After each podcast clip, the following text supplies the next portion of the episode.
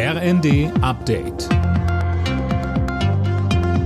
Stündlich neu. Auf den Punkt informiert. Ich bin Jana Klonikowski. Nach dem Ende der Weltklimakonferenz hat die Bundesregierung weitere konkrete Maßnahmen gegen den Klimawandel angekündigt. Wirtschaftsminister Habeck nannte als ein Beispiel eine geplante Stromverbindung zwischen der EU und Marokko, um Ökostrom aus Nordafrika importieren zu können.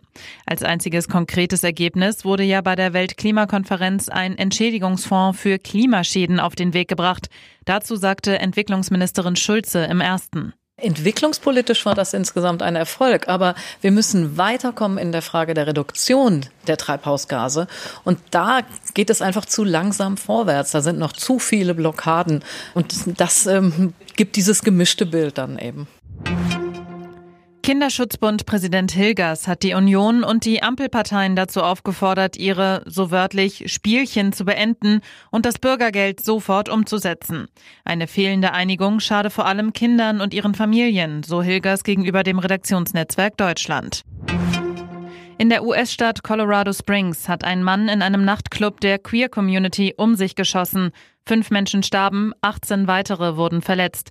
Der Schütze wurde offenbar von anderen Gästen überwältigt und später von der Polizei festgenommen.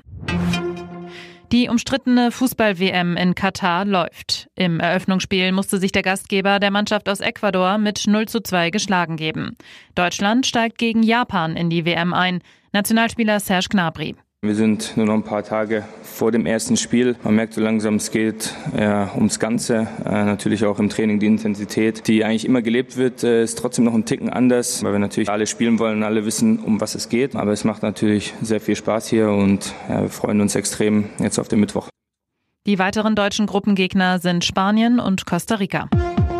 Alle Nachrichten auf rnd.de